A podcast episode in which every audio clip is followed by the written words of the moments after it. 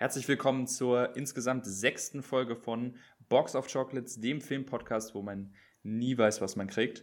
Mein Name ist Jonas und bei mir wieder digital zugeschaltet ist der liebe Philipp. Hi Philipp. Hallo. Heute widmen wir uns den beiden Filmen, die wir letzte Folge gezogen haben. Das sind Steve Jobs auf meiner Seite und Knives Out von Philipp. Und wie immer, wenn ihr direkt zu diesen Filmen springen wollt und euch unser ganzes Vorgelaber hier nicht interessiert, dann guckt einfach in die Folgenbeschreibung. Da findet ihr die Timecodes und könnt dann einfach zur jeweiligen Minute springen. Aber wie gesagt, bevor wir zu den Filmen kommen, erstmal die Frage an Philipp: Was ist denn so los filmemäßig bei dir? Also, großartig geguckt habe ich tatsächlich in letzter Zeit leider nicht. Ist die Zeit ein bisschen draufgegangen. Aber das lag unter anderem daran, dass wir uns endlich darauf vorbereiten, die Kinos wieder aufzumachen. Ähm, war ja jetzt lang genug, dass wir zu haben. Wir haben jetzt einen Termin, der zwar von der Politik noch bestätigt werden muss, aber am 1. Juli hoffen wir, dürfen wir wieder aufmachen. Ja, mit, mit ganz viel Vorfreude. Aber das hat natürlich bei mir direkt wieder ein bisschen zu mehr Arbeit geführt. Hm, das ist auf jeden Fall sehr, sehr geil. Da freuen wir uns, glaube ich, alle drauf. Und bin auch echt mal gespannt. Das wird ja dann quasi indoor stattfinden, aber dann, wie man es quasi aus dem zwischen den ersten beiden Lockdowns auch schon kennt, mit irgendwie nur alle, nur jeder dritte Platz und überall, wo man nicht am Platz ist, mit Maske, so läuft es dann ab, ne? Genau, also höchstwahrscheinlich müssen wir weiterhin das Hygienekonzept, was wir dazwischen hatten, ähm, wie, wo man eine Maske tragen muss, wann und ob man einen Test braucht oder so, das fehlt leider alles noch, weil das halt von der Politik festgelegt werden muss. Aber ich glaube, das kriegt man schon hin. Also ich erinnere mich an die Zeit dazwischen, als so ein Film wie Tenet rauskommt und das hat jetzt der, der Kinoerfahrung nicht so viel abgetan, fand ich, dass man halt ähm, mit ein bisschen mehr Abstand im Kino saß. Oder bitte, ich fand es sogar ganz schön man muss ja nicht immer mit 300 anderen Leuten, es reichen vielleicht auch 50 andere Leute im Kino. Aber natürlich aus, mhm. aus, aus finanzieller Kinosicht wollen wir natürlich so viele Leute reinlassen dürfen, äh, wie irgendwie möglich. Aber als, also ich würde euch alle motivieren, äh, nutzt die Zeit aus. So leer oder so entspannt wird ein Kinobesuch niemals wieder werden. Hm, ich erinnere mich noch im zweiten Lockdown, weil ich, habe ich das viel zu selten ausgenutzt, ähm, äh, zwischen, vor dem zweiten Lockdown so rum da war ich, glaube ich, nur zweimal im Kino. Einmal eben zu Tenet. Ähm, und da war auch das Kino voll, zum, so gut es halt ging. Und ich fand auch, das hat dann keinen Unterschied gemacht. Also man hatte trotzdem dieses Gemeinschaftsgefühl ähm, mit, oh, ich, ich gucke mit ganz vielen Leuten einen Film zusammen. Und gleichzeitig hatte man aber seine Freiheit und niemand, der vor einem sitzt und zu laut ist oder neben einem zu laut Popcorn raschelt oder so ein Scheiß. Und das andere war bei Waves, und ähm, ich glaube, den habe ich sogar in einem von euren Kinos gesehen. Ich bin mir gerade nicht sicher. Und das war halt geil, weil halt wirklich das Kino komplett leer war. Und also für einen Kino-Enthusiasten, glaube ich, gibt es nichts Geileres als ein komplett leeres Kino. Für einen alleine. Also es ist einfach so eine geile Erfahrung. Und dementsprechend, ja, auf jeden Fall freue ich mich schon richtig, dass sie dann wieder aufmachen und man das ausnutzen kann. Gibt es denn schon, also kannst du schon sagen, was so theoretisch für Filme dann statt? Ich habe nämlich auch gar nicht so einen Überblick, was überhaupt rauskommen könnte. Also es gibt schon eine Startliste. Ähm, das Problem ist, dass die meisten davon noch nicht offiziell bestätigt sind. Also ich glaube, das Einzige, was jetzt wirklich für den Juli schon bestätigt ist, irgendwie im Hof oder so. Oder irgendwie sowas. Also jetzt eher nicht so in die hm. Richtung, dass wir uns da großartig drauf freuen dürfen. Ähm, Richtung Weihnachten ist sehr viel geplant. Ähm, unter anderem oder noch vor Weihnachten ja dann irgendwann hoffentlich mal James Bond und so weiter. Hm. Es ist so ein bisschen, das ist auch dieses Konzept dahinter, warum wir jetzt gesagt haben 1. Juli, weil in Theorie kann, könnte es sogar schon passieren, dass wir vorher aufmachen dürften. Es haben sich aber jetzt relativ viele Kinos in Deutschland darauf verständigt, gesagt, hey, wir sagen jetzt alle zusammen, wir nehmen den 1. Juli, wir machen dann auf und damit kann man dann auch zu den Verleihern gehen und sagen, hey, guck mal, keine Ahnung, 60, 70 Prozent der Kinos, wir haben uns darauf geeinigt, wir machen 1. Juli, dann bringt doch eure Filme direkt da raus. Das ist so ein bisschen die Idee dahinter, weil dieses mhm. Mischmasch, was ja leider durch die Politik jetzt oft entstanden ist, dass manch in manchen Bundesländern darf aufgemacht werden, in manchen nicht, aber alle mit unterschiedlichen ähm, Bedingungen oder so. Das wollen wir halt quasi dadurch verhindern, indem wir einfach sagen, wenn die Politik es nicht hinkriegt, dann kriegen wir es halt zusammen hin. Und das finde ich auch echt, also ich war da auch erstaunt, wie gut das doch funktioniert hat. obwohl man ja eigentlich immer Konkurrenten untereinander ist, dass man sich da zusammensetzen konnte und irgendwie auf einen Termin einigen konnte. Hm, das, das ist auf jeden Fall ziemlich cool. Und das ist dann quasi, die Kinos machen landesweit auf und nicht ähm, ja, genau. Also nur in Berlin hängt, jetzt. Genau, es hängt nur noch davon aus, ob das dann wirklich auch erlaubt ist. Aber landesweit wollen wir oder versuchen wir es alle gleichzeitig im 1. Juli, genau. Hm. Ja, dann bin ich ja auf jeden Fall, oder sind wir alle auch sehr positiv gestimmt, dass das alles so klappt. Und wir dann auch zum ersten Mal zusammen ins Kino gehen können. Ja, stimmt. Wir waren ja noch nie im Kino zusammen. Das ist auf jeden Fall was, wir dann abhaken müssen. Und ja, wenn, wenn, wenn wir Glück haben, dann kommt sowas wie Black Widow vielleicht noch ins Kino. Das wäre auch optimal. Ja, der, der ist natürlich noch so ein Film. Also mm, da will ich genau. jetzt gar nicht zu viel, viel rauslabern, aber natürlich waren die Kinos nicht so happy damit, dass so Filme wie Mulan oder ähm, zuletzt ja Raya und der letzte Drache ähm, auf Disney Plus exklusiv mhm. rauskam. Cruella jetzt. Genau, ne? genau. Cruella ist ja auch so ein Film, wobei der zum Beispiel in Amerika, glaube ich, auch in die Kinos kommt, wo sie aufhaben und aber gleichzeitig halt auch auf Disney Plus. Das heißt, da ist im Moment so ein bisschen ähm, schlechtes Blut zwischen den beiden. Deswegen zum Beispiel dürfen wir auch gewisse Filme im Moment gar nicht bewerben, also irgendwie auf Social Media Trailer posten oder so geht gar nicht, weil halt da die Verhandlungen noch laufen, ob wir überhaupt Black Widow zeigen zu welchen Konditionen natürlich auch. Das ist ja immer zwischen Kinos und Verleihern immer so eine Sache. Ähm, aber aus, also sowohl als aus Kinosicht als auch aus Fansicht würde ich mich halt sehr freuen, wenn Black Widow so einer der ersten Filme ist, den man dann wieder im Kino gucken kann. Hm, ja, das ist auf jeden Fall. Wäre auf jeden Fall optimal, gleich mit einem auch großen Film reinzustarten, dass man auch äh, ähnlich wie bei Tenet damals dann auch einen guten Grund hat, ins Kino zu gehen. Ich meine, ich glaube, wir beide haben immer einen Grund ins Kino zu gehen, aber dann auch quasi für die breite Masse, die dann wieder motiviert werden soll, ja. hey, Kinos dann wieder auf, los rein da. Ja, genau. Also das, das wäre wirklich cool. Ähm, Tenet damals war ja so ein bisschen kleiner Lebensretter äh, im, in dieser Zwischenzeit zwischen den Lockdowns. Und da stellt sich Warner auch gerne hin als der Retter der Kinos. Aber gut, wie man das dann mhm. sieht. Aber ja, es wäre natürlich toll, wirklich mit einer großen Eröffnung starten zu können. Mhm. Ja, dann sind wir doch da mal gespannt, wie sich das dann entwickelt in der nächsten Zeit. Und bleiben am Ball. Ja, ansonsten können wir ja nochmal gucken. Ich, äh, ich überlege auch gerade, was ich so in letzter Zeit gesehen habe. Äh, was ich auf jeden Fall erwähnen möchte, ist Invincible. Das ist eine neue Serie auf Amazon Prime über Superhelden animiert und geht so in eine ähnliche Richtung wie The Boys. Ist tatsächlich auch, also beziehungsweise der Comic von Invincible ist vom selben Macher wie von dem Comic von The Boys. Also wer The Boys mochte, der wird Invincible auch sehr mögen. Also es ist Superhelden, aber ein bisschen ernster will ich nicht sagen, weil es ist trotzdem sehr leichtfüßig, aber dann ab einem bestimmten Punkt auch sehr brutal und sehr düster tatsächlich. Also äh, erwartet man erst nicht, aber das ist eine richtig geile, dreckige Superhelden-Serie und hat mir richtig Spaß gemacht. Da wurden jetzt auch, glaube ich, die zweite und dritte Staffel schon längst bestätigt von Amazon, also darf man gespannt sein. Ja, ähm, das ist ja sowas, was bei, oft bei Superhelden leider so ein bisschen fehlt, ne? Also diese ernsthafte, das ist auch immer ein Kritikpunkt, den ich über die Marvel-Filme viel hör, höre, dass die halt, die bringen ja auch Leute um und so weiter, aber so, mhm. also auch damals die X-Men-Filme, wenn man jetzt Logan mal rauslässt, haben, hatten ja auch immer dieses Problem, so richtig ernst genommen oder diese Escalation of Violence hat halt oft gefehlt was halt eigentlich passiert. Mhm. Und das ist natürlich im animierten Raum dann deutlich einfacher. Ne?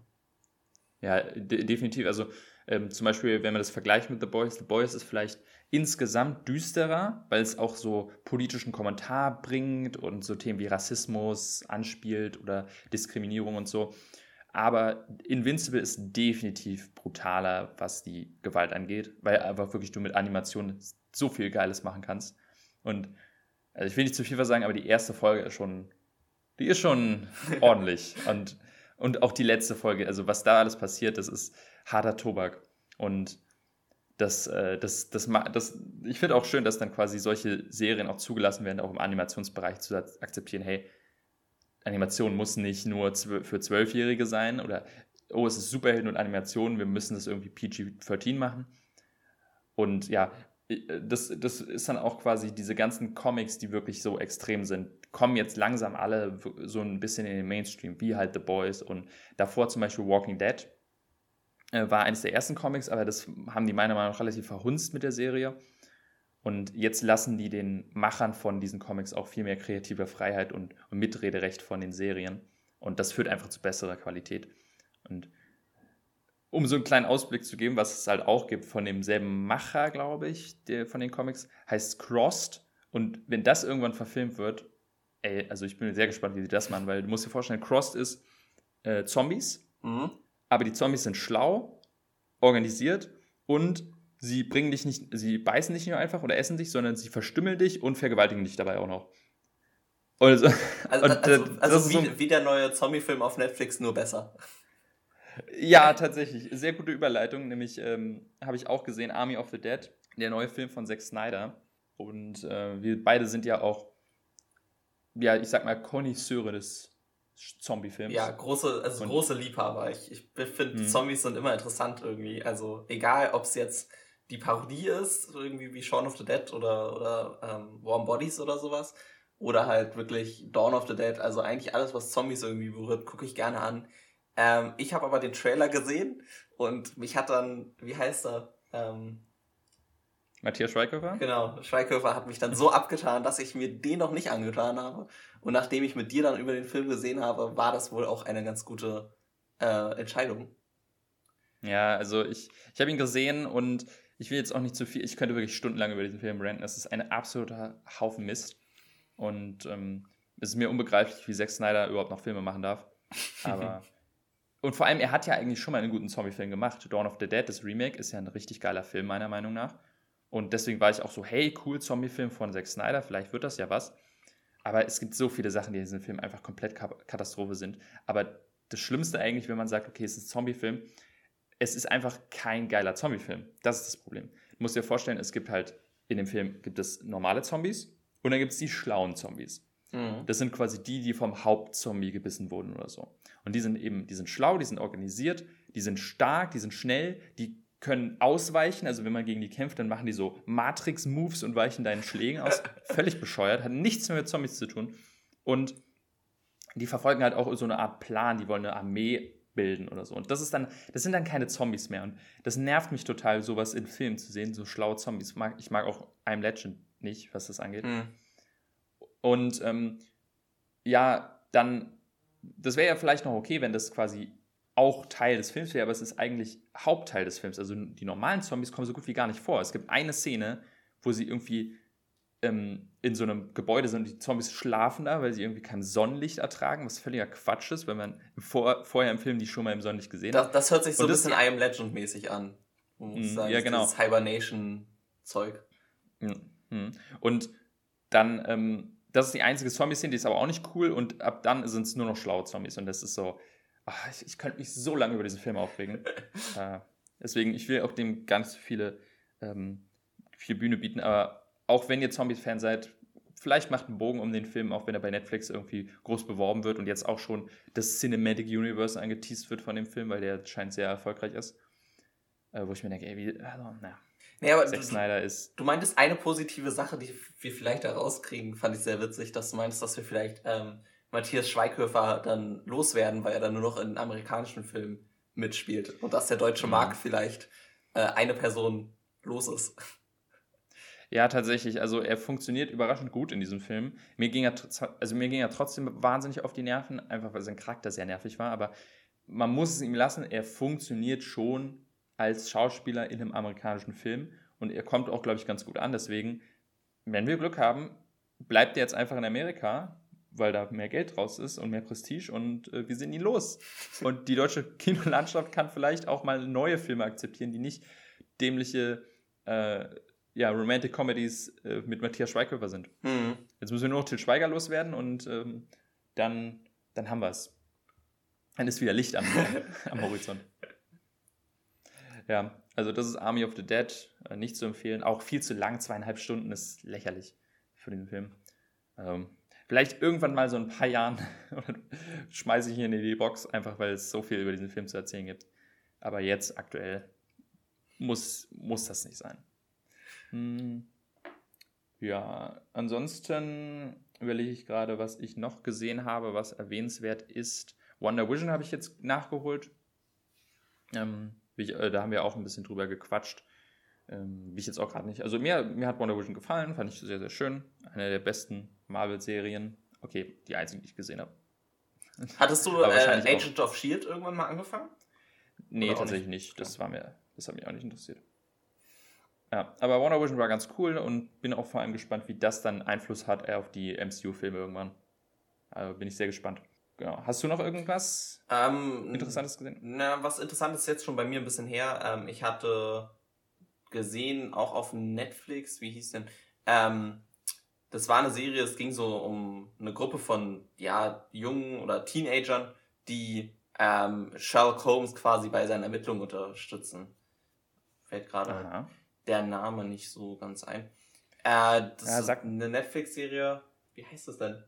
Ja, entfällt mir leider gerade. Die hat leider jetzt, wurde die nämlich abgesetzt, da kommt keine zweite Staffel, was mich so ein bisschen getroffen hat.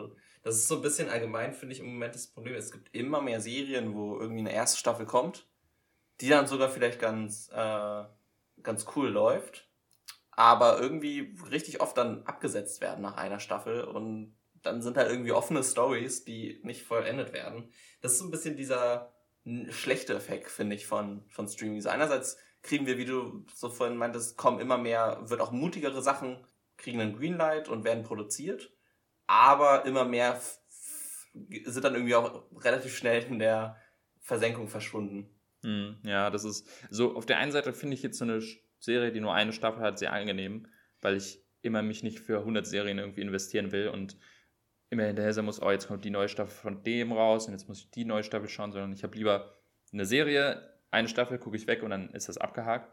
Aber gerade wenn du sagst, das ist eine Serie, die eigentlich darauf aufbaut, noch ein bisschen weiter zu gehen, ähm, dann ist es natürlich schade, wenn die abgesetzt wird. Ja, das, das ist, glaube ich, das größte Problem, dass halt viele Serien mittlerweile auch darauf produziert sind, dann gleich eine nächste Staffel anhängen zu können, wenn es dann dazu kommt. Und wenn halt irgendwie ja. offene Storylines bleiben, ähm, ja, Achso, die Serie, by the way, The Irregulars ähm, hieß sie. Ähm, Irregulars, ah, Genau, okay. und irgendwie auf Deutsch war wieder ein ganz komischer Titel. Der, ja, ja, ja, dieses typische. Die Bande aus der Baker Street heißt sie auf Deutsch. Das habe ich auch noch nie gehört. Das ist ja echt faszinierend, dass mir das auf Netflix nie vorgeschlagen wurde. Also wahrscheinlich geht es vielen so und deswegen ist sie so gefloppt. Ja. Also einfach, es ist halt einfach Pech mit dem Algorithmus. Ja, genau. Das ist, ist glaube ich, das ist sehr davon abhängig immer, wie die Dingens. Und dann sieht man sowas anderes, wie ich letzte Woche drüber geredet habe, Shadow and Bone, der ist halt vom Algorithmus dermaßen, dermaßen gepusht, gepusht worden, dass die halt, ja, direkt quasi die zweite Staffel angekündigt haben. Mm, ja. Ja, Army of the Dead wurde auch sehr vom Algorithmus, also ich konnte da auch gar nicht entkommen von diesem Film. Der ist immer noch auf Platz 1 bei Netflix oder so. Mm, den haben, glaube ich, extrem viele gesehen. Deswegen auch jetzt schon, glaube ich, ange oder bestätigt, dass da ein neuer Teil rauskommt naja, was Netflix da immer für mehrere Fortsetzungen bringt. Aber kommen wir dann vielleicht im Laufe des, der Folge noch zu, hat ja auch manchmal Vorteile. Also bei manchen Filmen freut man sich ja schon auf die Netflix-Weiterverfilmung. Aber so viel dazu später. Ähm, dann würde ich nämlich jetzt auch direkt loslegen mit unserem Hauptthema, nämlich unseren beiden Filmen. Und diesmal starte ich mit einem Film, den, ja, ich glaube, den haben nicht viele gesehen. Ne? Steve Jobs, weil einfach viele nicht damit rechnen, dass dieser Film tatsächlich gut sein kann. Man erwartet, dass es ein standardmäßiger Biopic über Steve Jobs und Apple und wenn man sich nicht für sowas interessiert, dann denkt man sich, warum soll man sich diesen Film angucken? Geht mir, ging mir tatsächlich auch so. Ich bin kein Apple-User, ich bin Windows-User und habe nicht viel übrig für Apple und die Produkte. Ja, es geht mir genauso. Also ich bin Android, mhm. Android und Windows und äh, also ich hatte mal ein iPhone, ähm, aber bin da schon lange abgeschworen. Ja. Deswegen dieses Picture von Steve Jobs als der große, also klar, er war ein großer Erfinder, aber so jetzt dieses Übergestellte, was vielleicht einige von ihm haben, war bei mir jetzt auch nicht der Fall. Genau. Und deswegen glaube ich, und das ist, glaube ich, ein Problem an diesem Film, dass viele eben ihn gar nicht erst schauen wollten und nicht, deswegen will ich ihn auch unbedingt hier besprechen, weil es ein so großartiger Film ist und ich jetzt auch nochmal wieder, ich habe ihn, glaube ich, wieder dreimal gesehen, weil zwei Audiokommentare auf der Blu-ray waren und ey, dieser Film, ach, ist ja so wundervoll. Also, worum geht es in diesem Film? Natürlich geht es um Steve Jobs und für gewöhnlich erwartet man bei Biopics die standardmäßige Inszenierung mit, ja, wir nehmen jetzt den Wikipedia-Artikel und filmen den einfach runter. Das heißt, wir starten irgendwie bei seiner Kindheit und dann kommt sein Studium und dann kommt sein erster Job und dann gehen wir alle Schritte irgendwie so mal kurz ab und reißen die an und am Ende ist er irgendwie tot. Und das ist immer sehr langweilig und uninteressant. Und genau diese, in diese Falle, in diese Sünde von Biopics tappt dieser Film eben nicht. Und zwar ist er inszeniert in drei Akte.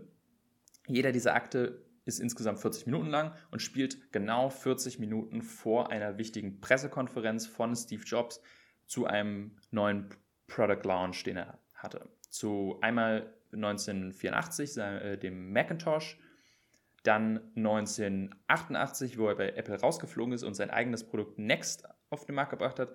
Und dann zehn Jahre später 1998 mit dem iMac, was eigentlich so sein revolutionärstes, revolutionärste Erfindung war und sein Durchbruch, will ich nicht sagen, aber eigentlich schon sein höchster Moment. Und das ist einfach so geil, weil dieser Film schafft es wirklich, in drei Momenten, in drei Schlüsselpunkten von Steve Jobs Leben eigentlich seinen kompletten Charakter abzubilden. Und er braucht nicht irgendwie eine komplette Zeitspanne, um ihn nochmal komplett zu beleuchten, sondern man schafft es wirklich anhand dieser drei Momente zu erkennen, wer ist dieser Mensch. Und das finde ich so toll an diesem Film. Wie ging es dir denn? Du hast den Film ja vorher noch nie gesehen, ne? aber hattest du schon mal von dem gehört? Äh, ich hatte weder von ihm gehört noch ihn gesehen. Äh, was mich so ein bisschen überrascht hat, weil er ist ja ein, ein Sorkin-Film und wie ich ja schon ein bisschen angesprochen habe, ich mag mhm. ja Sorgens äh, Schreibweise sehr. Deswegen, aber irgendwie ist der sehr an mir vorbeigegangen. Zu diesem, dass das so in diese drei Akte unterteilte, das merkt man sehr doll. Ich nehme an, ich habe es nicht nachgelesen, aber ich nehme an, dass da viele Sachen aus seinem Leben zusammengeschmissen wurden. Ja, auf jeden Fall. Also genau, es ist natürlich nicht, also in diesem Film passiert es dann auch, dass ganz viele Charaktere vor dieser 40 Minuten oder in diesen 40 Minuten dann auf ihn zukommen und es stehen ganz viele auch sehr, sehr essentielle Dialoge, die sein Leben dann äh, beschreiben. Das ist natürlich in Wahrheit nicht passiert, äh, irgendwie 10 Minuten vor einem Product Launch. Teilweise sind diese Gespräche auch sowieso nie passiert. Zum Beispiel John Scully, der von Jeff Daniels gespielt wird, der so irgendwann zu seinem Erzfeind geworden ist, weil er ihn aus, von Apple rausgeworfen hat. Die haben tatsächlich nie wieder geredet, nachdem sie nachdem ähm, Steve Jobs gefeuert wurde bei Apple. Oh, krass. Das heißt, alles ist ein, genau, es ist nie passiert. Aber zum Beispiel, was sehr interessant ist, einer der ähm, Charaktere, die da produziert werden, nämlich Andy Hertzfeld, äh, hat in einem Interview erzählt, äh, als er zu diesem Film befragt wurde, und gesagt, ähm, a lot of the, these things never happened, but they are all true. Also er meint, es ist so nicht passiert, aber es stimmt, weil es hätte genauso passieren können. Zum Beispiel hat ähm, Andy Sorkins äh, Aaron Sorkin, Andy Hertzfeld gefragt, so hey, was hätte Steve Jobs gemacht, wenn du ihm kurz vor der Präsentation gesagt hätte, irgendwas funktioniert nicht. Und dann hätte mhm. Andy, hat Andy Hertzfeld ihm erzählt, also er hätte wahrscheinlich mir gedroht, dass er mich vor der ganzen, vor den ganzen Zuschauern blamiert und outcallt, dass ich das verkackt habe. Und genauso passiert es dann im Film. Also es ist natürlich nicht alles wahrheitsgetreu, mhm. aber es versucht schon, die Essenz von Steve Jobs wiederzubilden. Und das ist ja auch eine Essenz von dem Film. Ja, so hatte ich auch eher das Gefühl, dass das gar kein klassisches Biopic sein wollte, der Film, sondern er wollte eigentlich Steve Jobs halt präsentieren als Film und hat halt, ja, sein Leben so ein bisschen nur benutzt, um ihn als Charakter zu, ja, weiterzubilden oder ihn halt aufzuzeigen. Und das ja auch nicht nur im positiven Licht. Also er wird halt schon als ein ziemliches Arschloch auch in vielen Situationen dargestellt. Mhm. Vor allem im ersten Akt. Da merkt man es, glaube ich, am meisten, aber auch später ist, er ist halt kein netter Mensch und soweit man das aus, ja, Artikeln aus und so weiter rauslesen kann, war es ja auch wirklich so, dass er halt nicht der, der perfekte Mensch war, auf jeden Fall. Genau, auf jeden Fall. Und das ist, glaube ich, auch was, was dann viele vielleicht sogar positiv stimmt, wenn sie sich diesen Film anschauen, die vielleicht nicht so viel für ihn abgewinnen können.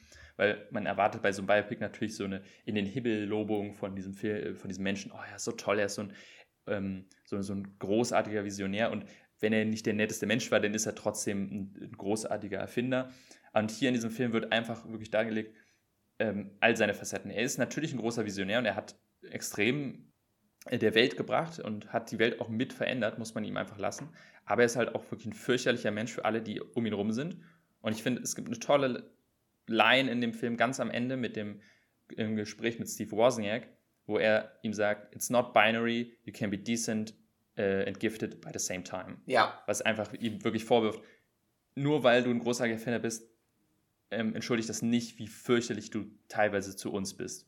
Unter anderem zu seiner Tochter zum Beispiel. Und das, was du auch meintest, das ist halt dieser Film versucht gar nicht ein Biopic zu sein, obwohl er einer ist, sondern äh, was viele Biopics ja machen, ist, sie versuchen zu erzählen, was hat ein Mensch gemacht und rattern dann eben halt diese Keypoints ab, ja, er hat das erfunden, dann hat er das gemacht und dann kam das und dann kam das, sondern er versucht vielmehr zu zeigen, wer ist Steve Jobs. Und das soll für meiner Meinung nach auch ein Biopic machen. Man soll, eine fast, äh, man soll einfach einen Einblick in den Menschen bekommen und all das drumherum, was er gemacht hat, das kann man sich danach eh noch durchlesen. Dafür braucht man keinen Film, dafür hat man eben sowas wie einen Wikipedia-Artikel. Aber was so ein Artikel eben nicht kann, ist zu zeigen, wie dieser Mensch wirklich war. Und das ist einer der wenigen Filme, die das echt gut hinkriegen. Ja, und er kriegt es halt hin, indem er sich einfach nur auf Dialoge stützt. Ne? Also mhm. dieser gesamte Film, ich kann verstehen, wenn ein paar Leute sagen, dass sie ihn vielleicht dadurch langweilig gefunden hätten. Aber er stützt halt dieses auf diese super Schreibweise von Sorkin. Und ich habe so zwischendurch gedacht, eigentlich hätte man das auch als Theaterstück machen können, das ganze Ding. Also, mhm. sie ändern zwar, ja, in den drei Akten und auch währenddessen relativ oft die Räume und so weiter, aber eigentlich könntest du diesen Film fast nur zuhören und würdest trotzdem verstehen, was bei den Charakteren abgeht. Du würdest zwar viel verlieren, weil halt auch das super geschauspielert ist, aber ja, es stützt sich halt auf Dialoge durchgängig. Mhm. Ja, lustig, dass du es das sagst, weil das ist tatsächlich auch äh, hat dieser Film und dieser Dreh extrem viele Ähnlichkeiten mit einem Theaterstück. Unter anderem äh, aufgrund dieses Dialog, großartigen Dialogs von Sorkins, der auch sehr dynamisch ist und sehr viel Charaktere reden sich gegenseitig ins Wort, äh, was ungewöhnlich ist bei Filmen, äh, sorgt dafür, dass du halt eine Szene nicht äh, oder einen Dialog nicht so filmen kannst mit, okay, wir haben einmal den Take auf den einen Charakter und dann einmal den Take auf den anderen und dann schneiden wir das zusammen, sondern nein, wir brauchen einen, müssen gleichzeitig beide Charaktere abfilmen und das dann zusammenfügen. Und äh, das sorgt dafür, dass viele Takes halt sehr häufig gedreht wurden. Ähm, einfach damit diese, diese äh, Natürlichkeit von diesen Logen bestehen bleibt. Und das kommt auch total rüber. Und was halt auch da, ähm, dazu kommt, die haben sich die Zeit genommen, was in Filmen eigentlich nie so ist, äh, extra Pausen in den Drehzeiten zu machen, um die Schauspielern proben zu lassen dass sie wirklich sich zusammensetzen und ihren Dialog proben, damit sie dann beim Dreh den Dialog können, weil teilweise müssen, gerade Michael Fassbender muss in solchen Batzen an Dialog können mhm. und dadurch, dass man das eben alles so stark am Stück filmt, äh, ist es, fühlt sich an wie ein Theaterstück und deswegen haben die sich die Zeit genommen, das auch wie bei einem Theaterstück auch einzustudieren, dass die Charaktere auch zusammen eine, ähm, äh, ihre Dialoge zusammen üben, damit das auch natürlich wirkt und beide wissen, okay, wie in welche Richtung geht der jeder, jeweils andere. Und das kommt in dem Film so stark rüber, dass diese Dialoge so äh, ehrlich wirken und so realistisch und auch so dynamisch. Und auch wenn der Film nur aus Dialogen besteht, ist er trotzdem super spannend und auch super fast-paced. Also es ist fast ein halber Actionfilm manchmal. Also man ist so die ganze Zeit unter Strom, obwohl es nur Leute sind, die reden. Und das ist echt Wahnsinn. Ja, also das Einzige, was ich da so ein bisschen gemerkt habe, ich habe den wie immer mit meiner Freundin zusammengeguckt. Ähm, wir haben ihn auf Englisch geguckt und äh, ich habe alles verstanden, zum großen Teil, zumindest. Ähm, bei ihr war es halt öfter so, dass dann so gewisse Dinger so ein bisschen untergegangen sind, vielleicht. Weil halt diese Dialoge sich so überschneiden und manchmal sehr, sehr wichtige Details in einem Nebensatz erwähnt werden. Und wenn man dann vielleicht auch noch ein bisschen Background Knowledge nicht hat zu Steve Jobs, manchmal vielleicht nicht ganz nachvollziehen kann, was passiert jetzt. Also ich glaube, dass das vor allem für Leute, die sich ein bisschen noch damit auskennen, macht der Film vielleicht sogar noch ein Stück mehr Spaß, weil sie halt kleinere äh, Bits wieder aufnehmen, die für den vielleicht Normalzuschauer, der den Film nur einmal sieht und nicht wie du jetzt irgendwie dreimal, ähm, sonst hinten rüberfallen könnten. Mhm. Ja, auf jeden Fall. Also das ging mir auch damals so und ich habe jetzt auch erst beim mehrmals schauen auch ein paar Sachen erst richtig verstanden. Zum Beispiel die Tatsache, dass diese ganze Nummer mit Next eigentlich eine große ra geplante Racheaktion von ihm war, nur um irgendwie wieder Apple übernehmen zu können. Mhm. Das ist mir so gar nicht bewusst geworden damals. Ähm, und das, das müsste man sich, glaube ich, auch bewusst machen, dass das nicht ein Film ist, den man gucken kann und dann weiß man über Steve Jobs Bescheid. Weil der dafür einfach viel zu schnell ist und viel zu viele Informationen gleichzeitig. Und entweder du hast halt ne, das Hintergrundwissen und verstehst es dann besser oder du nutzt diesen Film als Einstiegspunkt und versuchst danach dich den Kontext so ein bisschen zu erschließen, weil der auch teilweise wirklich nur durch so ganz kleine Flashbacks so eingeworfen wird, ähm, um, damit man versteht, was gerade geredet wird. Und das ist tatsächlich deutlich äh, so wirklich überfordernd. Und ich glaube aber auch, dass der Film nicht die, den Anspruch hat, ein, ähm, ein, ein, ein Lehrbuch von Steve Jobs zu sein. Also, dass man sagt, okay, diesen Film gucke ich jetzt und dann kenne ich mich aus, äh, ähnlich wie viele andere Biopics sich anfühlen. Und häufig auch, ich habe das Gefühl, Leute denken, das sollen Biopics sein. Eine Art von äh, Möglichkeit, einfach Sachen zu lernen, äh, die man sonst einfach auch nachlesen könnte.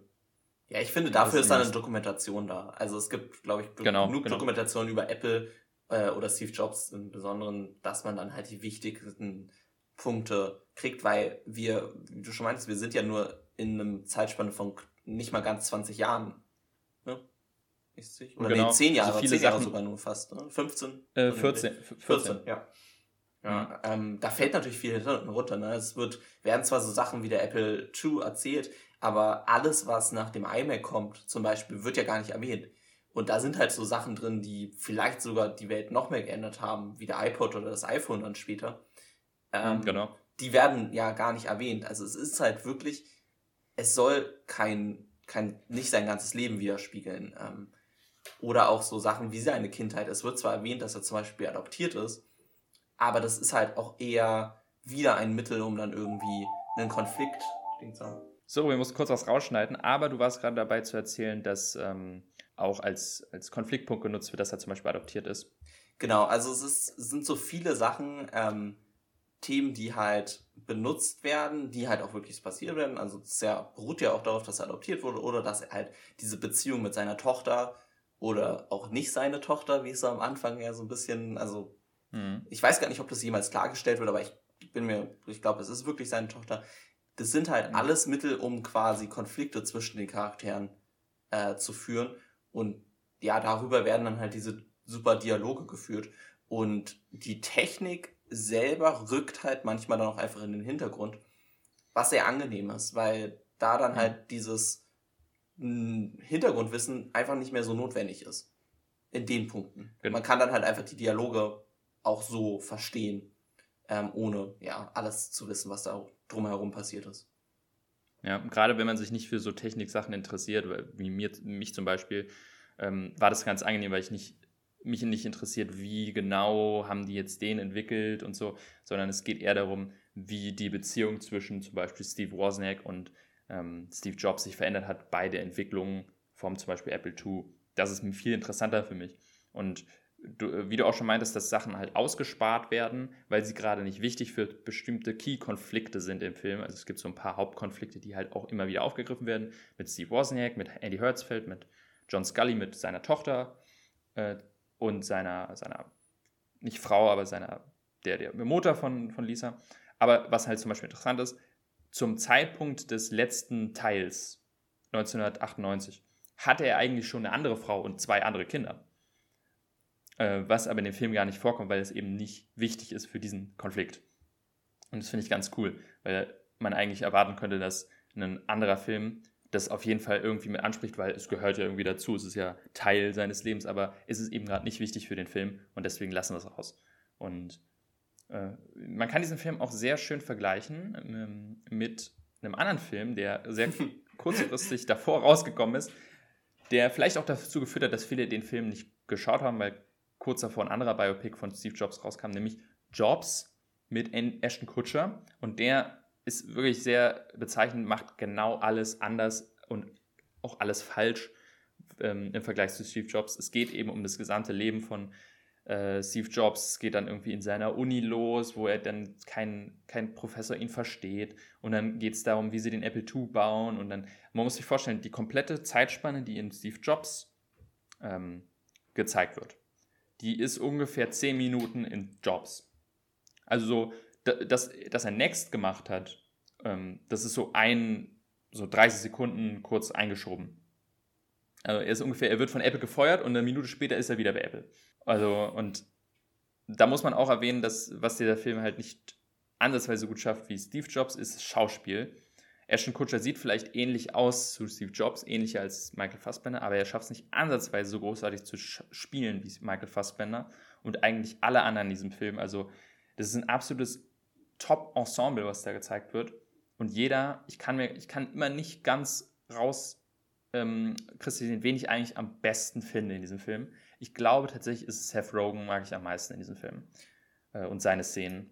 Äh, aber man kann auch Jeff Daniels spielt großartig in dem Film, Michael Fassbender sowieso, Kate Winslet spielt fantastisch, ähm, Michael Stuhlbarg, der den Andy Hertzfeld spielt, spielt absolut fantastisch. Also jeder bringt seinen Teil dazu bei, dass auch jede Szene irgendwie ein großartiges Feeling hat und äh, nicht nur von den Dialogen, sondern auch vom Schauspiel einfach absolut großartig sind. Ja, also wer mich wirklich auch, wie du meinst, so ein bisschen überrascht hat, ist Seth Rogen, weil man den ja eher für so Comedy-Rollen, würde ich jetzt schon sagen, mhm. kennt. Und der hier ja eine sehr ernste Rolle spielt und halt eher so diesen lieben, netten Menschen und mit dem man, glaube ich, also am meisten sympathisiert über den ganzen Film und das kommt echt super rüber. Also, mhm. also ja. ich habe auf jeden Fall mit ihm deutlich mehr sympathisiert als mit Steve Jobs dann selber in dem Film. Ja, genau, auf jeden Fall. Also es gibt halt zwei tolle Szenen mit Seth Rogen. Die eine im, äh, spielt im zweiten Akt, wo er dann mit ihm in so einem ähm, Orchestersaal äh, sitzt und dann quasi ihm auch quasi fragt, what did you do? Und Steve Jobs einfach sagt, I play the orchestra, was ihn auch sehr gut beschreibt, wie viele sagen, dass er eben, er ist kein Programmierer, er ist kein Erfinder, er ist kein Designer, er ist kein ähm, was weiß ich, aber er schafft es eben, all das zu fusionieren und die Vision Leuten beizubringen. Und das ist der Grund, warum er eben äh, so erfolgreich geworden ist. Äh, gleichzeitig aber auch dafür sorgt, dass er einfach ein wirklich fürchterlicher Mensch war. Und die andere Szene mit Seth Rogen, äh, die ich, ich glaube, das ist meine Lieblingsszene, ist, wie er ganz am Ende des Films nochmal ihn fragt, dass er das Apple II-Team äh, erwähnen soll in der Präsentation und er es wieder verneint und wieder ablehnt und Seth Rogen dann einfach wirklich ihn vorzeigt, wie, wie ignorant er ist gegenüber all dem, was nicht von ihm kommt und wie er nicht in der Lage ist, auch andere Sachen oder die Vergangenheit zu akzeptieren als Teil von dem, was wir heute sind und was auch er ist, dass eben nur durch das, was damals geschaffen wurde, wir heute das haben, was wir haben. Und das ist ähm, wirklich eine großartige Szene und ich finde es auch toll, dass Seth Rogen hier zeigen kann, was für ein toller Schauspieler er ist. Ja, auf jeden Fall. Also mich hat der Film halt sehr erinnert an anderen Aaron Sorkin, halt an Social Network, weil er auch so ein bisschen mhm. ähnliche Thematik betrifft. Das ist halt auch über eine Person, die ähm, ja technisch sehr viel erreicht hat, aber moralisch ein bisschen kompliziert ist, um es nett auszudrücken. Mhm. Und ich habe mich halt wirklich gewundert, warum mir dieser Film nie untergekommen ist. Weil ich Social ja, Network sehr gerne mag und ja, sehr ähnlich da in die Richtung halt geht. Ja. Man muss auch sagen, ähm, was wirklich noch fehlt in dieser noch nicht vollständigen Trilogie von Aaron Sorkin, ist wirklich, sagen wir mal, in fünf Jahren ein Film über Elon Musk. Das wäre so perfekt. Ne? Steve, ähm, Mark Zuckerberg, Steve Jobs, Elon Musk. Also, ich hoffe, das passiert irgendwann. Na, Bill Gates würde mir da noch einfallen. Oder, oh, Bill Gates, auch sehr gut, ja. Ähm, das wäre natürlich auch sehr interessant, äh, Bill Gates mal von, von der negativen Seite zu sehen. Obwohl ich bei Bill Gates tatsächlich glaube, dass er nicht so ein Riesenarschloch wie ein Steve Jobs vielleicht ist. Ja. Wobei Aber ja auch weiß, zwischen den beiden große Konflikte waren. Ne? Also ich, mhm. ich kenne ja, mich da jetzt nicht äh, großartig aus, aber auf jeden Fall hat ja irgendwie der eine vom anderen was geklaut oder, oder angeblich geklaut und ach. Ja, also Steve Jobs äh, behauptet, dass Bill Gates seinen Computer, ich glaube, welchen war das, der Macintosh-Prozessor oder so geklaut hat. Äh, das kam in dem anderen Biopic von Steve Jobs äh, mit Ashton Kutcher irgendwie kurz an. Weiß jetzt aber auch nicht genaue Details. Ja, ähm, was man noch erwähnen kann bei dem Film ist vielleicht der Regisseur, das ist nämlich Danny Boyle, den ich auch sehr, sehr mag. Unter anderem äh, haben wir auch einen Film von ihm in der Box, nämlich 28 Days Later. Oh. und ich mag auch andere, also auch andere Filme von ihm, 127 Hours finde ich ganz, ganz großartig. Und Trainspotting kennen ja auch viele, ist auch fantastisch. Ähm, letzter Zeit, ja, kam jetzt nicht so viel von ihm. Also Trainspotting 2 habe ich nicht gesehen. Und Yesterday, glaube ich, war noch von ihm. Dieser Beatles-Film, den fand ich leider nicht so gut. Also, Wirklich? Den habe ich nämlich, das ist so gerade eingefallen, den haben wir letzter, letztens geguckt, vielleicht vor zwei Wochen oder so. Hm. Ich fand den ganz süß. Ja, also, ja. ja, ich, also, war nicht so meins, aber ist es trotzdem, also, es ist immer noch ein Regisseur, den ich sehr hoch halte und sehr, sehr mag und mich immer wieder freue, wenn was Neues von ihm kommt. Und, ähm, ja, er war auch auf jeden Fall genau der Richtige für diesen Film und hat den einfach großartig gemacht. Und es ist halt einer der underratedsten Filme, die ich so kenne, weil eben, ich, ich kann auch verstehen, dass man ihn einfach nicht, wenn man, man sieht, einen Film, der heißt Steve Jobs, man sieht das Bild irgendwie komplett weiß und dann in der Ecke Steve Jobs und man denkt sich, oh nee, das ist bestimmt irgendein trockener äh, zwei Stunden Biopic über Steve Jobs, der mich eh nicht interessiert. Aber wie gesagt, es ist eben viel mehr als das und deswegen gebt dem ruhig eine Chance, diesen Film. Äh, ihr werdet überrascht sein, wie gut ihr den findet. Behaupte ich jetzt einfach. Okay, ja, dann kommen wir zum zweiten Film, beziehungsweise mein Film, und das ist Knives Out. Der ist noch gar nicht so alt, kam 2019 raus, also noch vor Corona und lief auch ziemlich gut, soweit ich das zumindest weiß. Ähm, ich erinnere mich noch, der, der ist, glaube ich, bei uns in Deutschland wirklich relativ kurz vom Lockdown noch in den Kinos gewesen. Ich erinnere mich, also im Januar 2020 ähm, war der in den Kinos gerade so neu. Genau. Also wirklich sehr, sehr frisch noch der Film. Und der lief bei, also in unseren Kinos tatsächlich, glaube ich, bis zum Lockdown. Der lief extrem lange, weil er richtig gute Zahlen gemacht hat. Dann natürlich irgendwann nur noch in kleinen Kinos, aber trotzdem, ähm, der lief richtig gut. Ich war selber auch zweimal drin und ja, ich fand ihn so gut, dass ich ihn reingeworfen habe. Äh, ja, erstmal, worum geht's? Es ist ein Who-Done-It-Film, also wer war's? wäre aber gleichzeitig ein bisschen eine Parodie auf das äh, Whodunit-Genre. Also es, ist, es gibt einen Whodunit ist eigentlich immer, es gibt einen Mordfall und dann im Laufe des Films wird das Mysterium darum halt aufgelöst und am Ende wird halt präsentiert, wer der Mörder ist. Also die klassischen Beispiele sind sowas wie Mord im Orient Express oder ein Film, der jetzt auch dieses Jahr, glaube ich, noch rauskommen soll, ähm, Tod auf dem Nil. So in die Richtung ist das. Aber dieser Film nimmt das halt alles so ein bisschen quer und präsentiert uns so vor allem im dritten Akt einen ganz anderen Film dann. Und das hat mich eigentlich davon überzeugt, ihn halt hier reinzuwerfen, weil es unglaublich Spaß macht, in diesem Film mitzuraten, so ein bisschen, oder mitzuraten gar nicht, sondern die Details zu sehen, die vor allem die Charaktere vielleicht gar nicht sehen können, weil sie irgendwie im Hintergrund ablaufen.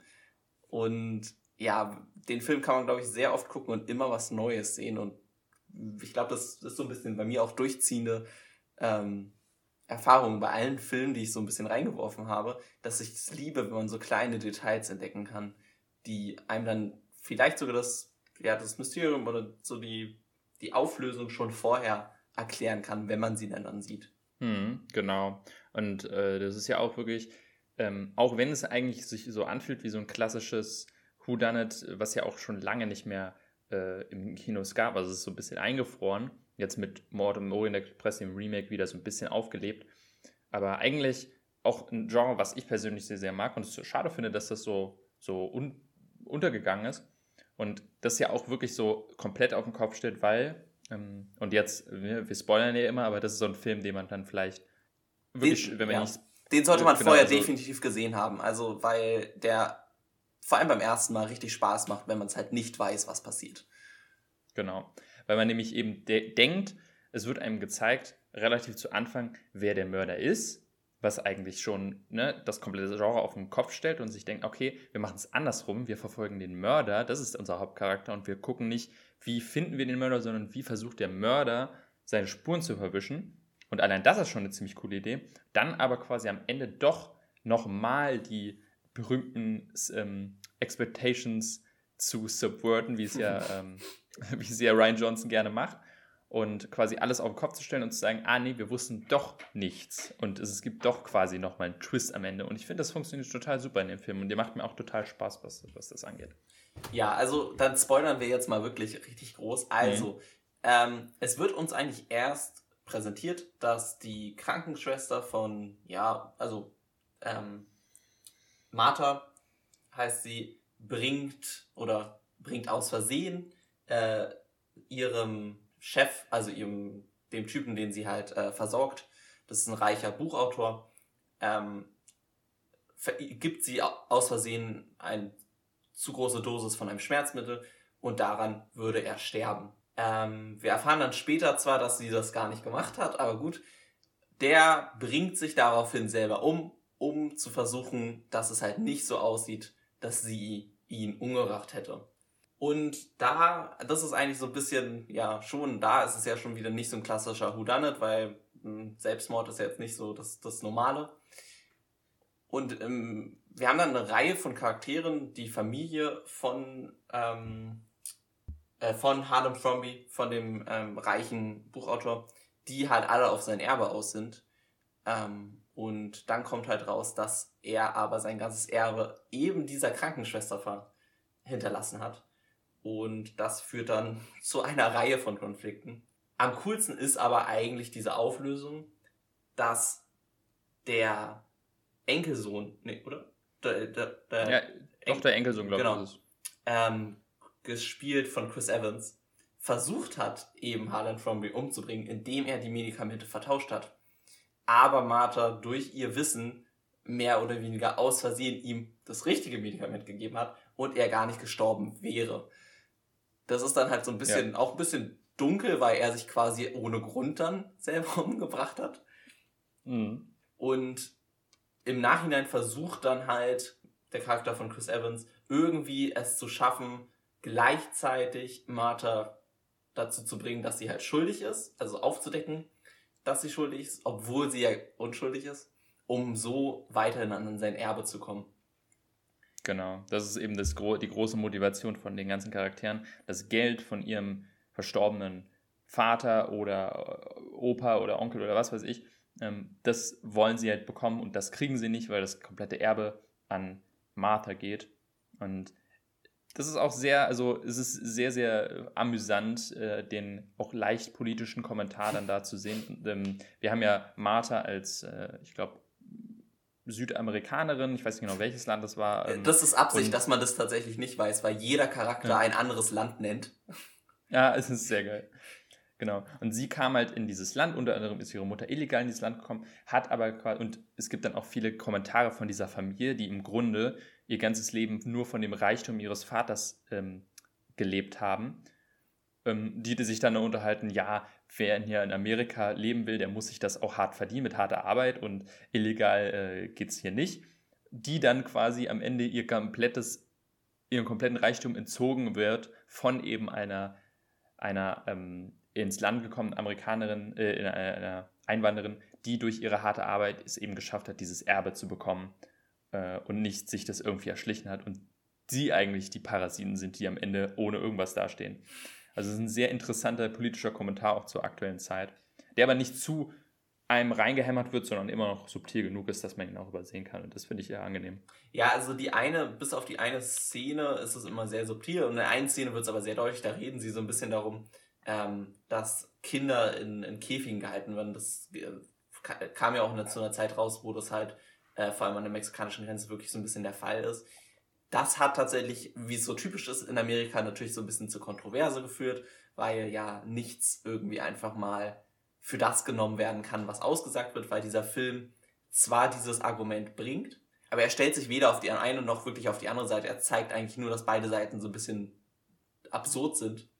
Aber das ist ja, das habe ich so ein bisschen danach mitbekommen, nachdem dieser Film rauskommt, dass das halt wieder in Amerika, wo ja aktuell einfach jedes Thema irgendwie zu Streit führt, dass das natürlich wieder auch so aufgenommen wurde. Aber ich fand das auch, also das war jetzt, der Film ist jetzt nicht irgendwie von oben herab oder so oder macht irgendwie großartig politisch da was, sondern er benutzt das eigentlich nur, um seine Geschichte zu erzählen. Und das finde ich auch vollkommen okay. Ja. ja. er fokussiert sich immer noch darauf, was er sein will, nämlich eine, ein lustiger, leichtfüßiger Whodunit, der sich selber nicht wirklich ernst nimmt, und trotzdem ernst genug nimmt, um dann eine wirklich spannende Krimi-Story zu erzählen. Also es ist wirklich einfach eine klassische Krimi-Story, ähm, was einfach, was, das ist halt auch so wirklich das Angenehme, weil das Genre vom Krimi mittlerweile halt wirklich zu so einem sehr ernsten, äh, düsteren Thema mutiert ist, was ich auch cool finde, aber halt einfach auch so einen lustigen, ja, hier ist ein Mord passiert und wir müssen jetzt rausfinden, wer es ist und alle Charaktere sind so ein bisschen schrullig und man findet so ein bisschen heraus. Das ist total untergegangen und eigentlich macht es total Spaß und vor allem halt, wir haben ja den Charakter von Daniel Craig, der, Ermittler, der Detektiv, der Meisterdetektiv in dem Film ist und ähm, der halt auch sehr, sehr eher so ein Comedy-Charakter ist und ja, der macht sehr viel Spaß. Ja, er ist ein Comedy-Charakter, einer ist äh, trotzdem ein ganz guter Detektiv, aber er fällt auch nicht in dieses Problem, was sonst viele Detektive ja immer so in Filmen haben, dass sie dann die Mega-Detektive sind. Das ist ja so ein typisches Ding, Sherlock Holmes oder halt auch in, mhm. in Mord im Orient Express. Ähm, fällt mir gerade der Name nicht ein, wie er heißt, aber. Kenneth Brenner?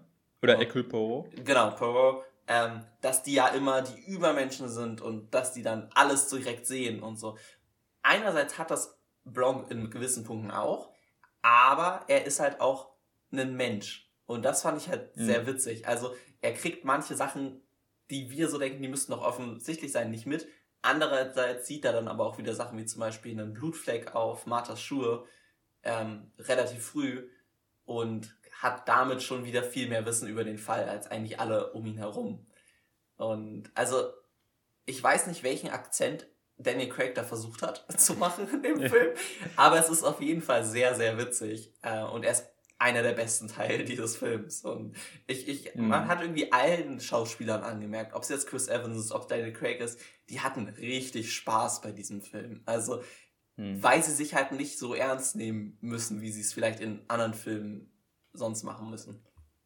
Ja, total. Also es ist auch ein, ist ja auch mal wieder ein fantastisches Ensemble. Ja. Ähm, also das sind so viele Hochkaräter. Eben, du hast Danny Craig, du hast Chris Evans, du hast Christopher Plummer, du hast äh, äh, Jamie Lee Curtis. Äh, ich, mir fallen schon gar nicht mehr alle Don ein. Cheadle, ähm, nee, Kevin hier, ähm, Stan ja. Genau, Lakeith Stanfield. Also das ist so viel. Man muss tatsächlich sagen, ein bisschen ist das dieses große Ensemble auch so Blendwerk, weil viele kommen gar nicht so viel vor. Mhm. Ich finde es nicht schlimm. Also ich habe sie immer noch, äh, sie haben noch genug Screentime, dass sie sehr Spaß machen. Aber es ist, fokussiert sich schon sehr stark auf drei Charaktere, nämlich ähm, Chris Evans, dann hier die Hauptcharakterin ähm, Anna de Armas heißt sie, glaube ich, die Schauspielerin, mhm. und Daniel Craig. Das sind so die drei Hauptcharaktere und die, die fokussiert sich das, die Story und die anderen sind eher so nebenbei so ein bisschen dran. Also es ist nicht so ein klassisches Ensemble-Piece, wie man vielleicht erwartet, aber ist, ich finde es noch okay. Ähm, es macht auf jeden Fall sehr, sehr viel Spaß und fühlt sich eben auch an, was ja häufig sogar im Film selber angesprochen wird, wie so ein lebendig gewordenes Cluedo-Spiel. Ja. es eben so viele schrullige Charaktere gibt, die alle irgendwie am Anfang, bevor man es noch nicht weiß, alle irgendwie ein Motiv haben, der Mörder zu sein. Und man halt wirklich dieses klassische alte Herrenhaus und irgendjemand ist ermordet worden und man weiß nicht, wer es war, äh, Gefühl bekommt. Und das, das ist so so angenehm und so schön bei diesem Film. Äh, der macht mir auch richtig Spaß jedes Mal. Ich weiß nicht, ob du es gesehen hast, ähm, aber im Abspann kriegen sie sogar alle ein Bild im Style von Cluedo. Das fand ich auch sehr Ach, cool. Was? So ein klein, kleines Detail. Ja. Ach so, ja, doch, ja, ah, das sollte das sein. Okay, ja, ja stimmt. Genau, das ist äh, hm. wirklich viele solche Sachen und halt immer diese Balance zwischen, ja, es ist ein Whodunit, aber es ist auch eine Parodie auf Whodunit, was halt einfach super witzig ist. Ähm, so viel, also das, das ganze Film sieht wunderschön aus auch. Also vom ersten Shot, wo das Haus quasi so im Nebel gezeigt wird und da auch schon wichtige Details, so die Hunde, die im Fall dann später wichtig werden und so weiter, bis hin, wie das Haus aussieht. Also du hast wirklich das Gefühl, da lebt einer drin, der Romane geschrieben hat und überall sind kleine Details. Ähm, manche Sachen verändern sich auch zum Beispiel. Das, das Bild ähm, von, von dem Hausbesitzer von ähm, Hard and Fromby. Ähm, mhm. Am Anfang hat es einen grimmigen Ausdruck und als dann am Ende alles dem Guten ausgeht in dem Film, lacht es dann. So, also das ist ja cool. Super süß wieder. Und was ich auch cool fand, der Film wurde digital gedreht, aber um halt so ein bisschen in diesem Style von einem richtigen Film zu sein, haben die tatsächlich mit Algorithmen es so aussehen lassen, als wäre er auf echten Film gedreht worden. Und man merkt es schon, also es ist vor allem am Licht, so dieser Halo-Effekt, ne, den es ja oft gibt, mhm. den Film. Oder halt, dass zum Beispiel die eingeblendeten äh, Wörter, wenn zum Beispiel die Namen eingeblendet werden, dass die sich so ein bisschen anders bewegen. Also es sind halt so mhm. ganz kleine Sachen, die man auch eher eigentlich im Kino sieht, als jetzt wirklich zu Hause oder so. Äh, das lässt den Film echt schön aussehen und hat wahrscheinlich aber auch ja, ein bisschen Geld gespart, den halt äh, digital zu drehen, statt also auf richtigen Filmen. Hm, ja, auf jeden Fall. Also Aussehen tut er echt toll. Auch von, von den sehr, sehr ähm, starken Farben, die dann sehr, sehr grell manchmal sind, passt einfach zum ganzen Stil von dem Film. Äh, und ja, macht auf jeden Fall Spaß. Und was man ja auch erwähnen kann, äh, was sehr, sehr interessant bei diesem Film ist, äh, was die Zukunft anbelangt, wir haben ja, ich habe ja vorhin das auch angedeutet, und zwar ist es so, Netflix hat, glaube ich, die Rechte für Teil 2 und Teil 3 für sehr viel Geld schon gekauft. Ja. Stimmt das? Ja, genau. Also Netflix hat die komplett gekauft. Ich weiß den Betrag jetzt leider nicht direkt, aber das war richtig, richtig viel Geld. Ja, weiß ich wieder nicht. So. Das da bin ich wieder also ich so ein bisschen, ich, ich mag ja gerne Kino und äh, ich bin ein harter Verfechter.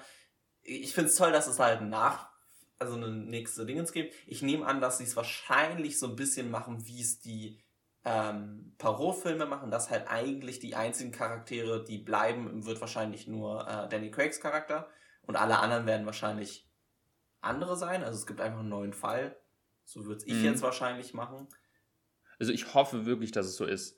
Also ich jetzt nicht nochmal dieselben Cast irgendwie und dann wird, kommt noch in dieser Familie noch irgendwas äh, zum Vorstellen, ein anderer Mord oder es geht darum, wie die Familie jetzt damit lebt, dass nur äh, hier ähm, Martha das Geld hat oder so. Das interessiert mich gar nicht, weil für mich ist die Geschichte vorbei und ich hoffe wirklich, es wird eben so ein klassischer Murder of the Week, dass dann halt der äh, Detektiv geht dann zu einem neuen Fall und löst den dann und dann meiner Meinung nach, wenn das gut klappt und wenn die da auch coole Fälle machen, kann das meiner Meinung nach auch wirklich unendlich eine Filmserie werden. Weil es einfach. Es ist die Frage, ob also, sie dafür zu teuer ist. Also, ich habe hier die Zahl gerade mal schnell gefunden. 469 Millionen Dollar hat es gekostet, okay. die beiden Rechte für 2 und 3 zu kaufen. Hm. Also, das ist halt schon eine Stange Geld. Wenn man überlegt, dass äh, James Bond hat durch 220 Millionen gekostet zu produzieren. Das ist halt ja. krass. Ja, und vor allem, was dann passiert, wenn Netflix da auch noch ihre Finger mit im Spiel haben und dann irgendwas da reinfuschen. Äh, ich hoffe, das passiert nicht. Ähm, und ich hoffe, dass dann Ryan Johnson da auch genug. ist Ryan Johnson dann auch Regisseur von den zwei und drei? Ich ja, weiß gar nicht. ja. Also ja. ich glaube, sie haben quasi Ryan Johnson gleich mit eingekauft. Das ist halt die Frage. Ryan Johnson ist, finde ich, gar nicht so einfach, sozusagen. Also Knives Out hat mir super gefallen. Äh, der Film davor war äh, Star Wars. Ähm, mhm, ja. Der war ja, natürlich, natürlich, kontrovers, um es mal nett zu sagen. Ja. Ich muss auch sagen, also es ist natürlich der, der, das muss man natürlich erwähnen, Ryan Johnson, was das angeht. Ähm, und äh, ich kann auch viele verstehen, was, äh, wenn sie Ryan Johnson nicht sehr gut gestimmt sind. Ich muss auch sagen, das ist der einzige Film von denen, den ich wirklich, wirklich gut fand. Also ich mochte ihn richtig gerne. Jetzt Star Wars, ne, müssen wir nicht drüber reden. Und Looper hat er davor gemacht, den ich auch nur okay finde. Mhm. Also der hat viel Potenzial liegen lassen. Ähm, mich muss, ich muss aber sagen, mich nervt schon ein bisschen dieses Ryan Johnson Gehate. Ja. Ich erinnere mich auch noch viel, dass das dann Thema war, als der Film rauskam. Da war ja auch Star Wars 8 noch relativ frisch. Und ich kann, wie gesagt, jeden verstehen, der, der sehr aufgebracht ist. Ich als nicht großer Star Wars-Fan fand diesen Film nur, fand ich, ich fand ihn okay. Mir hat er jetzt nicht so sauer aufgestoßen. Aber kann halt Leute verstehen, die den Film nicht geil fanden. Aber dann jedes Mal irgendwie zu erwähnen, ja, Knives Out ist ja schon interessant, aber er ist halt Ryan Johnson und den hasse ich ja deswegen. Ne? Also, ich, ich finde auch Hass, also Hass habe ich nie gegen ihn verspürt. Ich bin ein großer Star Wars-Fan. Oder zumindest gewesen, muss ich so bitten. Aber das liegt tatsächlich weniger daran, dass ich die neuen Filme nicht so mochte. Auch so ein bisschen. Ich fand sie okay. Ich fand vor allem den, den neunten tatsächlich ganz, ganz gut. Ähm, ich habe eher so das Problem, dass ich mit Star Wars ein bisschen müde bin. Also ich, ich, ja. ich kann mich nicht mehr so darüber motivieren und ich bin fast der Meinung, es hätte niemand einen richtig guten Star Wars-Film hingekriegt. Und ich fand auch sieben war nicht so gut, obwohl sieben ja so ein bisschen hochgehalten wird. Aber sieben hat halt einfach den vierten Teil kopiert. Ja, toll. Also, mhm. da können wir vielleicht irgendwann nochmal drüber sprechen. Vielleicht werfe ich einfach mal Star Wars als ein Ding rein und dann besprechen wir nicht die Filme in Detail, sondern einfach diese ganze Entwicklung. Aber mhm. ich würde Ryan Johnson jetzt nicht so abschreiben. Ryan Johnson ist, hat halt einfach noch nicht viele Filme. Und ich glaube, da müssen wir einfach gucken, was die Zukunft hält. Ne, also, genau. Also ich finde auch, man sollte ihm da die Chance geben, sich zu beweisen. Und ähm, ne, ja, er hat Star Wars verkackt, okay, ne, haben wir alle verstanden, aber wir müssen es jetzt auch nicht jedes Mal erwähnen, wenn wir jetzt über Knives Out reden, müssen wir nicht nochmal quasi immer wieder zurückkommen, dass Ryan ja. Johnson hat ja Star Wars 8 gemacht und deswegen ist es Knives Out ein schlechter Film, sondern nee, ne, lassen wir das jetzt einfach Geschichte sein und lassen Ryan Johnson einfach nie wieder in der Nähe von Star Wars und dann hat sich und wir lassen ihn sein Ding machen und äh, können auch akzeptieren, dass er tatsächlich auch sonst gute Filme machen kann. Also das das, das nervt mich dann immer wirklich, dass immer wieder, man muss nur Ryan Johnson sagen und dann geht es wieder los mit oh, Star Wars 8 ist ja, um Gottes Willen. Und man ist so, Leute. Ja, der, der Unterschied ist, ist, ja auch, ich weiß nicht, wie viel, ähm, wie viel Kontrolle er über äh, Star Wars tatsächlich hatte. Er hat zwar auch Drehbuch Regie gemacht, ähm, aber da war natürlich eine ganz andere Produktionsdruck wahrscheinlich hinter, als hinter so einem Film wie Knives Out. Bei Knives Out habe ich eher so das Gefühl, da konnte er einfach wirklich das machen, was er wollte. Und bei ja. Star Wars ist ein, ein Franchise. Da ist es jedes Detail, was du in einen Film packst, wird irgendwie zerrissen oder es könnte alles zerstören. Das heißt, da ist, ja, also wie du so meinst, mhm. eigentlich, das muss man jetzt einfach ruhen lassen. Star Wars ist abgeschlossen, die Tri Trilogie ist abgeschlossen und fertig. Ähm, ja. Die Serien laufen gut und okay, schön. Ähm, kann ich mich nicht mehr so für motivieren, leider. Ähm, ich, ja. ja, ist halt einfach so.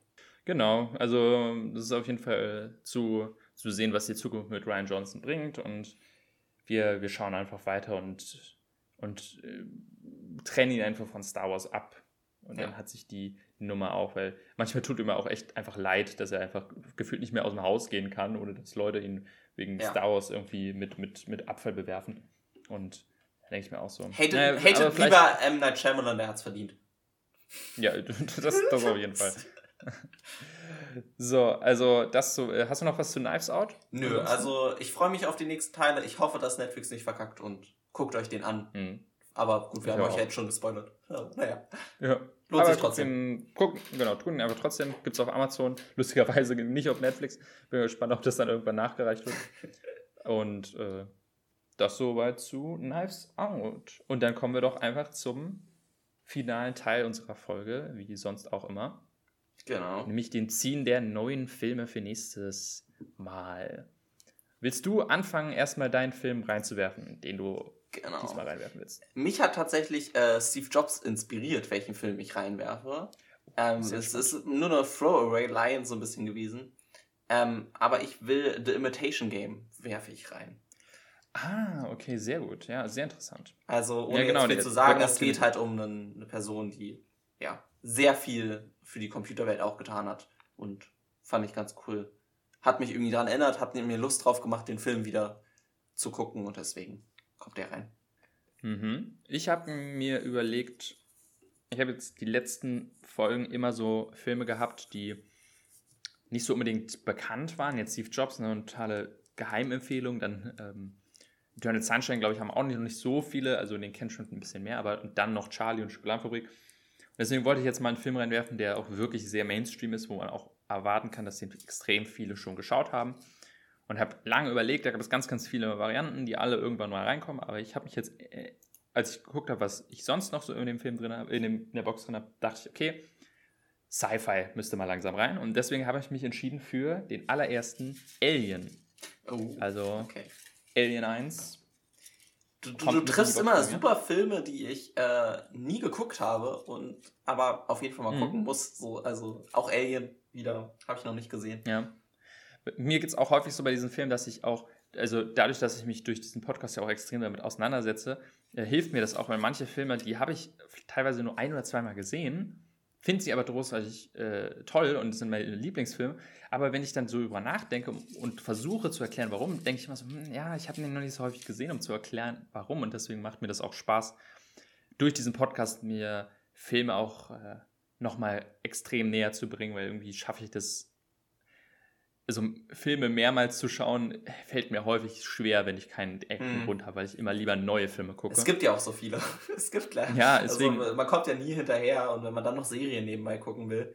Ähm, Äh, Ja, total.